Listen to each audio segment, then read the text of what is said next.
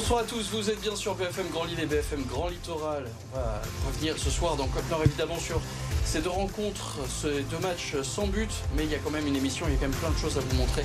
On vous rassure et on parle de ça donc tout de suite, puisque le LOSC poursuit sur euh, sa bonne série, rentrant tout de même avec un point du Vélodrome, pas de but encaissé, sixième clean sheet pour les hommes de Polo Fonseca en Ligue 1 cette saison, mais pas de public non plus. Les supporters euh, des Dogs ont été interdits de déplacement 24 heures avant le match. Il y avait 700 supporters soi en revanche qui étaient en parcage à Lorient, un match euh, longtemps en suspense à cause de la tempête, mais qui s'est finalement bien joué sous des trompes d'eau.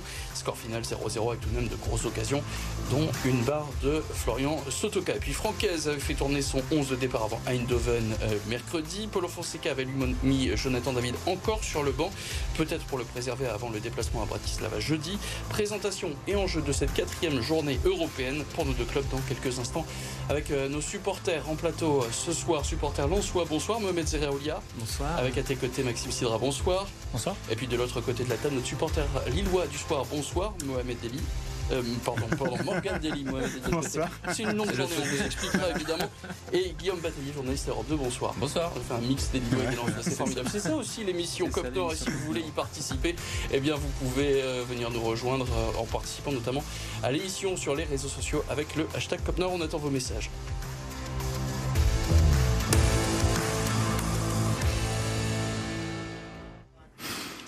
Pas de surprise, donc pas de but à vous montrer hein, pour cette rencontre entre Marseille et Lille, mais il s'est passé quand même plein de choses. Résumé de la rencontre avec Nicolas Flon. Il est passé tout près de marquer un début de l'année. Au stade Vélodrome, le LOSC est en confiance et s'illustre dès le quart d'heure de jeu. À 50 mètres au début de l'OM, Youssouf Yazice tente le lob, mais sa frappe rebondit sur la barre transversale. Le match est équilibré et Marseille est tout proche de marquer avant la mi-temps, mais Aminarit manque sa reprise à bout portant. 0-0 à la pause. En seconde période, les occasions sont rares. La frappe d'Angel Gomez est détournée par Paolo Lopez. Puis le cas chevalier s'interpose à son tour en fin de match sur une tête de Kondogbia. Pas de but ni de vainqueur. Le LOSC est cinquième du championnat. Il y a donc euh, un coup d'œil sur les statistiques, puisqu'après deux rencontres où Lille a laissé le ballon, cette fois, les Dogs ont, avaient la possession pendant près 54% de la rencontre. Les hommes de Paulo Fonseca qui ont aussi tiré 10 fois, mais cadré qu'une seule frappe. Le joueur marquant de cette rencontre pour toi, euh, Morgan, c'était qui? Bah, comme tous les matchs, on peut remettre Yoro, mais moi j'ai bien envie de mettre euh, ce soir en avant Ben Taleb. Ben Taleb. Je pense que ça va devenir compliqué pour Fonseca de l'enlever du 11 maintenant commence à être pas mal. Quoi. Guillaume Moi, je mettrais Lenny Euro. Il est impressionnant de régularité. Mais c'est vrai que j'ai hésité avec Ben Taleb, puisque Ben Taleb, maintenant, c'est un titulaire indiscutable, je pense. C'est vrai. Maxime euh, Euro forcément, ou Alexandro aussi qui a été très très bon euh, ce week-end avec trois grosses interventions et sinon Benjamin André quand même. Bon, non, ça fait beaucoup. Et Mohamed Euro.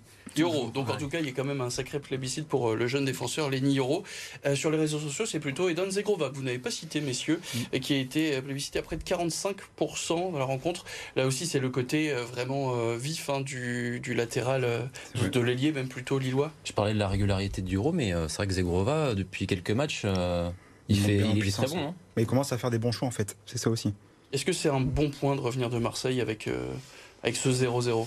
Contrairement au match de Lens, où là c'est vraiment un nul frustrant, je pense que c'est un bon point pris. C'est un nul frustrant pour toi, Lille à, à Non, euh, pour ah Lens, non, c'est frustrant. Et contrairement, justement, au LOSC, c'est un bon point parce qu'il euh, il y a quand même des euh, séquences très, au niveau défensif où il s'en sort très bien. On l'a vu avec Aminarit.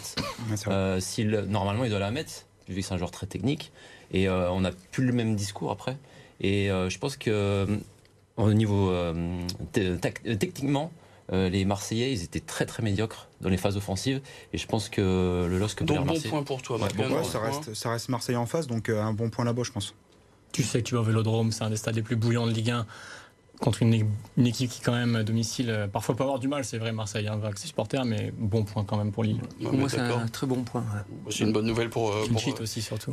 on l'a dit, effectivement, en termes de clean sheet, euh, c'est donc le sixième cette saison, et c'est même le troisième de suite. Il faut remonter à euh, deux ans auparavant, on est sous l'ère Gourvenec, où les Lillois avaient réussi à enchaîner sept matchs sans prendre de but. On peut aussi revenir sur la défense, Lenny Yoro, donc Alexandro, qui semble vraiment infranchissable. On le dit chaque semaine, ça semble être les, titulaires de, cette, euh, cette défense euh, lilloise. Un mot du déplacement aussi, qui avait été interdit euh, par les autorités. On va vous expliquer un peu comment il s'est passé. Juste avant, on peut écouter Lucas Chevalier, on a parlé de ce bon point. C'est plutôt l'analyse qui partageait le gardien lillois. Écoutez. Point de gagner.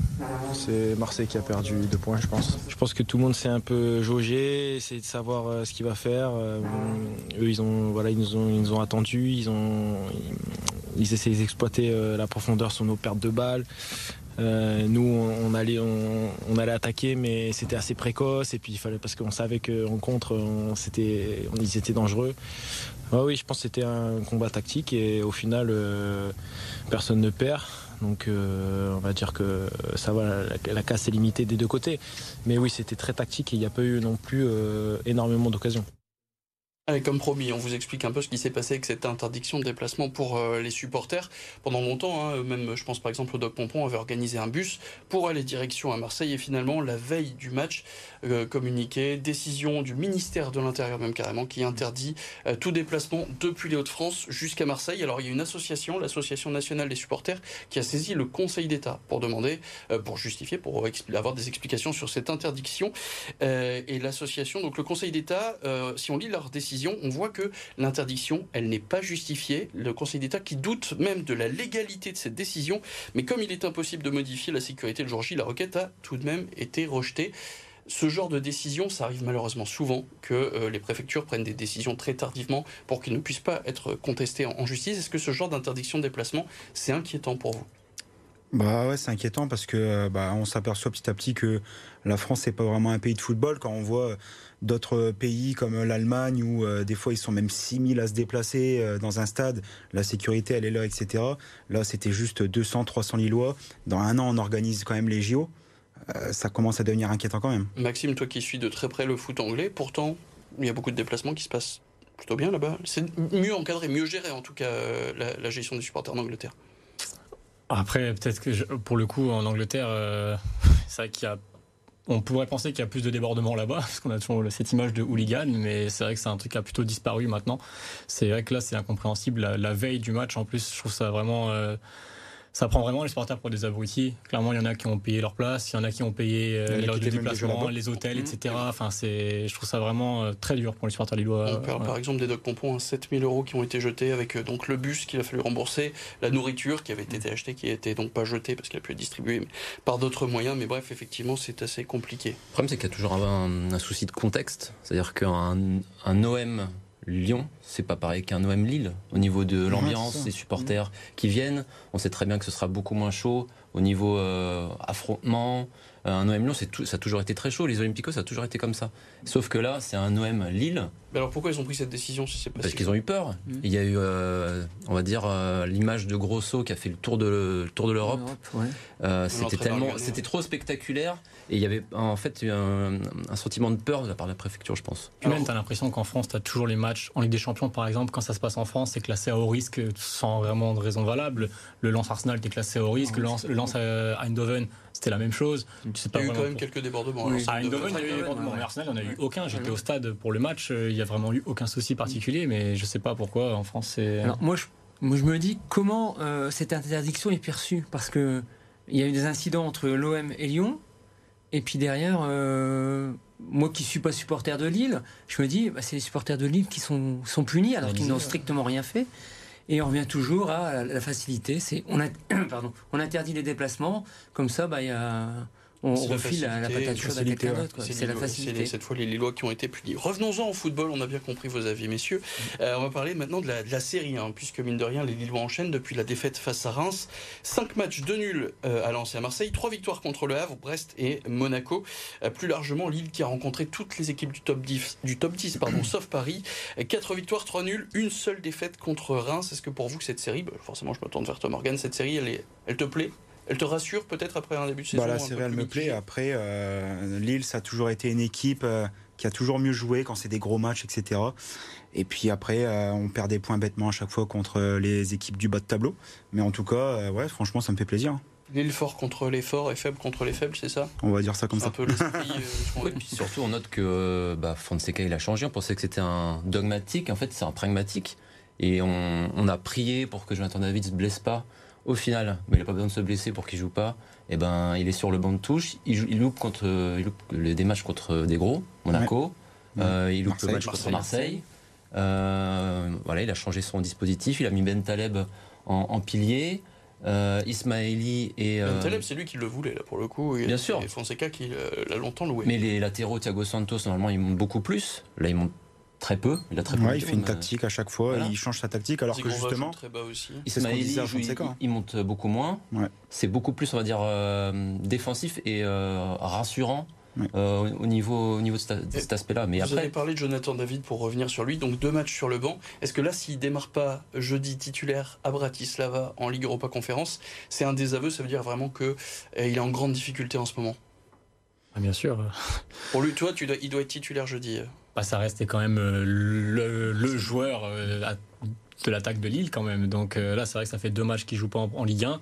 Euh, bien sûr, enfin, en plus, simplement, tout bêtement, mais on peut pas jouer tous les quatre joueurs avec les mêmes joueurs non plus. Donc forcément, un joueur comme David, oui, il va être titulaire jeudi, je, pense quand même. Euh. C'est qu'il était un peu fatigué pour toi, Mohamed Ouais, euh, parce qu'il il avait quasiment fait tous les matchs à part des fins de match de Féroé. Ouais. Donc. Et après de la fatigue, on parle pas de fatigue physique, mais de la fatigue psychologique. c'est peut-être qu'il aura faim justement jeudi. Si on le met titulaire, peut-être que justement ça, je vais pas dire ça sert de leçon parce que c'est vrai que ça l'a fait récupérer aussi, mais euh, peut-être qu'il aura fait un jeudi et ça peut être pas mal. Hein. Il, avait, il y avait beaucoup de pression, c'était le seul attaquant et, euh, et dès qu'il loupait une action ou deux, c'était ça y est, euh, il est en pagne, ça va pas. C'est vrai que le fait qu'il se retrouve deux matchs le transfert avorté. Ouais. transfert avorté, ça a dû, ça a dû jouer dans les têtes, c'est sûr. Et puis les deux matchs qu'il fait sur le banc, ça, ça, peut être que bénéfique pour lui. Quoi. Et donc, quel genre de match vous attendez à voir ce jeudi pour Lille Le retour à Bratislava?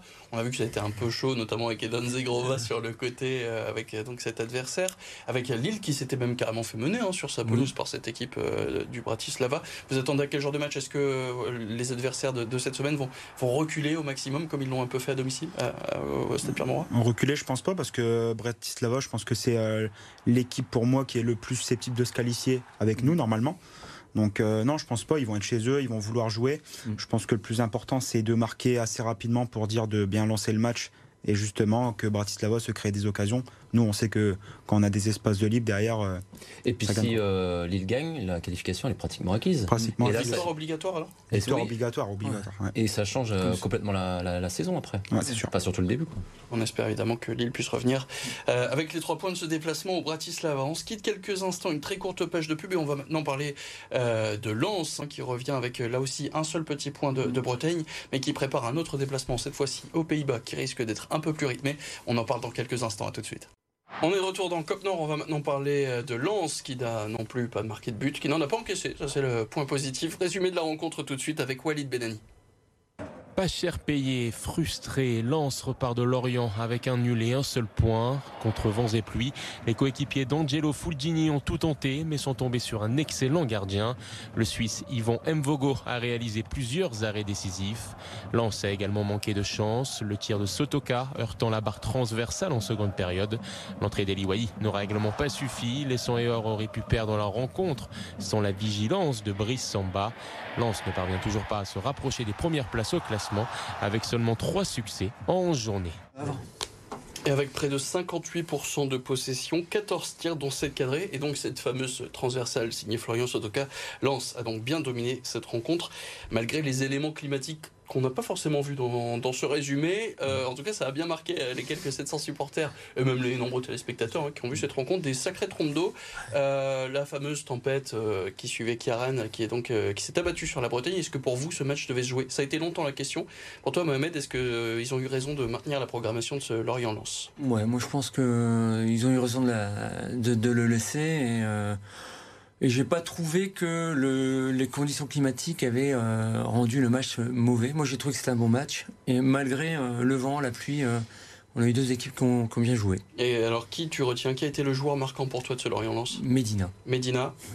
Maxime bah, Pour changer, on peut mettre Samba pour son arrêt à la fin, ou Fulgini aussi, quand même. Euh, je pense que le, pauvre, il est pas chanceux en termes de tir tenté pour le ratio de but, mais il est pas mauvais vraiment. J'espère que ça viendra pour lui pour la suite. pour l'instant, c'est un des plus malchanceux. Un 21 tirs et toujours euh, aucun, euh, mm. aucun but pour lui. Guillaume Fulgini. Fulgini aussi. Moi, Medina. Et Medina aussi. en tout cas, sur les réseaux sociaux, vous avez plébiscité La météo, voilà. Une espèce de François Stock qui veut toujours défier le truc. Voilà, cette fois c'est la météo, 60% tout de même euh, de, de, les spectateurs sur les réseaux sociaux qui ont plébiscité donc cette météo qui a aussi contrarié le retour des, des Lensois. Je te donne la parole juste après Guillaume, puisque le, le, retour des Lensois était compliqué. L'avion ne pouvait pas décoller de l'aéroport de Lorient. Il ne pouvait même pas venir en fait jusqu'à l'aéroport de Lorient. Donc les joueurs ont dû faire deux heures de bus jusqu'à Nantes en plus, et ils ont donc décollé bien plus tard que prévu. Euh, avec donc peut-être peut-être un peu plus de fatigue avant d'aller à Eindhoven euh, mercredi. Guillaume Par rapport au report euh, potentiel de, ce match, on n'a pas vu les joueurs pestés ou les entraîneurs, les dirigeants, on les a jamais entendus, ils, ont, ils étaient à peu près satisfaits. Parce que les Lensois, ils veulent pas forcément le reporter non plus. Ils ont des champions à jouer, ils vont jouer quand le match. les Lorientais, ils ont, ils, ont, rien dit. Donc, en fait, ils ont l'habitude de la météo. En fait, le seul qui voulait reporter le match, c'était le maire de Lorient. C'est le seul. C'est le seul et. Euh... Peut-être plus inquiet lui pour la gestion de la population, le vent dans les rues, le monde à euh, gérer. J'ai envie de dire, je l'ai vu du match. Euh... J'ai pas trouvé que la météo a été si catastrophique. C'est sur la fin, ça a été, mmh. c'était horrible. Oui, sur la fin, ça donnait un peu. Un Mohamed, il a raison. Euh, le, match était pour la météo. Mmh.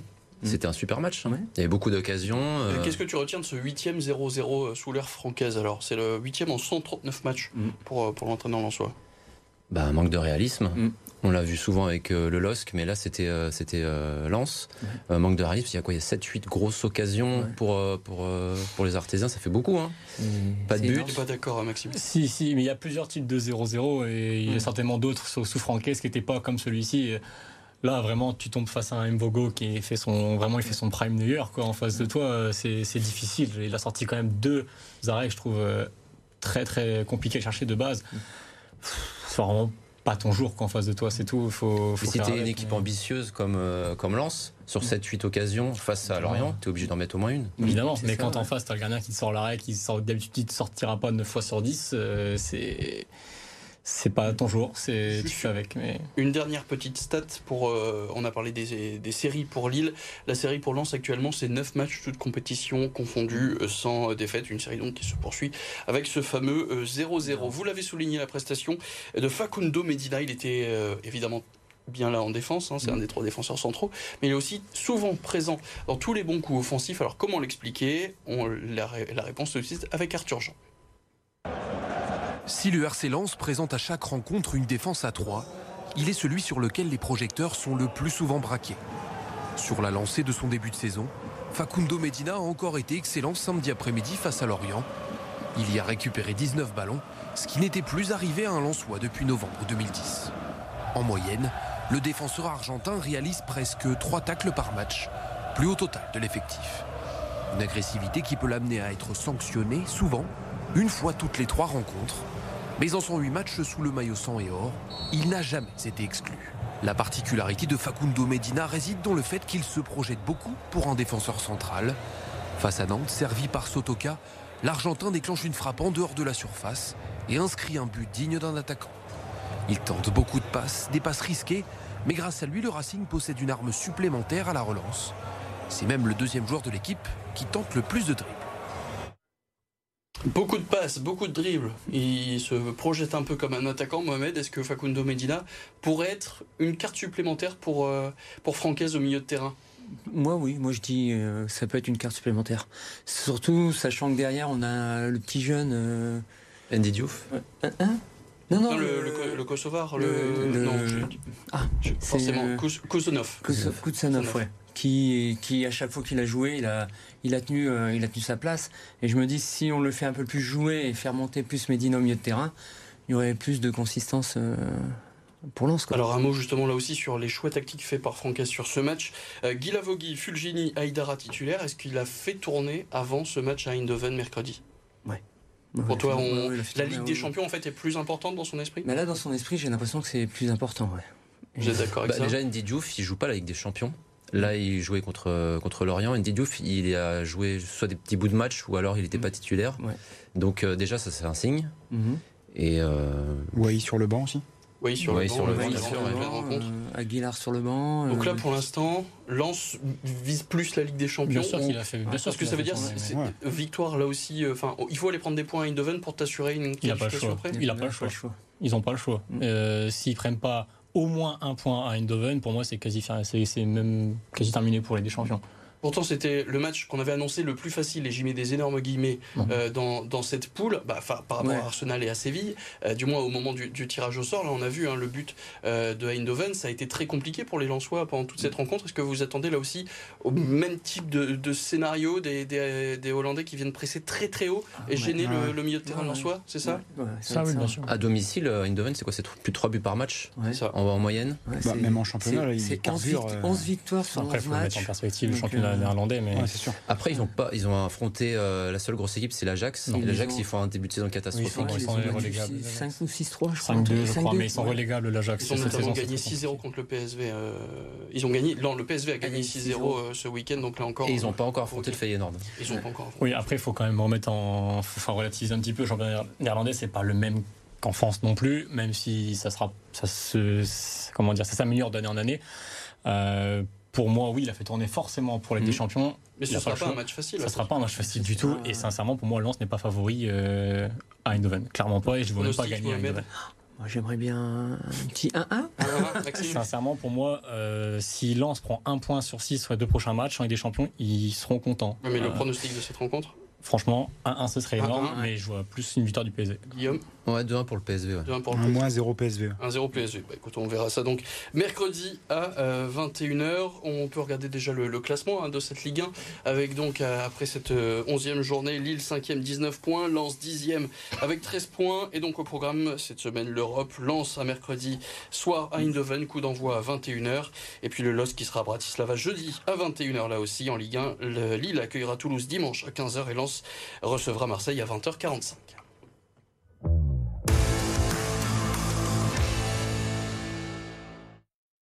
Le reste de l'actualité sportive vous est présenté ce soir par Kevin Morand.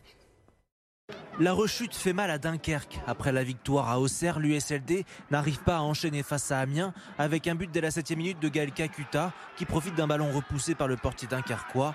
Huitième défaite de la saison pour Dunkerque, 1-0. Les Dunkerquois 19e avec derrière eux Valenciennes comme lanterne rouge, battue à Angers sur le premier but à la 14e minute. El Melali dans la confusion parvient à pousser finalement le ballon au fond des filets, même si le gardien valenciennois semblait touché. Puis à la 29e, Jonathan Boitou marque contre son camp Défaite 2-0. Samedi prochain, Valenciennes recevra Dunkerque dans un derby de la peur. De leur côté, les filles du LOSC ont pris un bon point contre Montpellier vendredi soir au Stadium, 0-0, leur troisième nul de la saison. Les nordistes pointent en huitième position de D1. En basket, le chaudron a bouillonné samedi. Le Portel était sur le point de l'emporter. Le meneur de Cholet Goudoussina pousse à la prolongation, mais les Portelois s'en sortent pour signer leur quatrième victoire consécutive en championnat, 87 à 84, avant une série de déplacements compliqués. Le Portel est 12e de Betclic Elite. À Sportica, samedi face au Mans, Gravelines Dunkerque n'est toujours pas parvenu à débloquer son compteur de victoire en Betclic Elite. Une dixième défaite en autant de rencontres, avec un effectif de seulement 7 joueurs professionnels pour la première sur le banc nordiste en championnat du nouvel entraîneur du BCM Jean-Christophe Pratt. Défaite 74 à 81 pour la Lanterne Rouge. Merci messieurs pour euh, cette émission. Merci Morgane, Guillaume, Mohamed et euh, Maxime. On se retrouve évidemment très vite. Si on vous rappelle, hein, si vous voulez participer à l'émission, un petit message sur les réseaux sociaux. Euh, et puis on n'oublie pas évidemment les podcasts par exemple. Et puis on voulait souhaiter un très bon anniversaire à Théodore Anjou qui est à la réalisation. Vous voyez, il n'y a, pas que les a pas que les présentateurs qu'on peut piéger. Voilà pour ses 26 ans, on le salue. C'est lui qui est tous les lundis derrière la caméra. Et puis merci évidemment à la rédaction des RMC hein. Sport. C'est on a pris la plus belle. Allez, très bonne soirée à tous.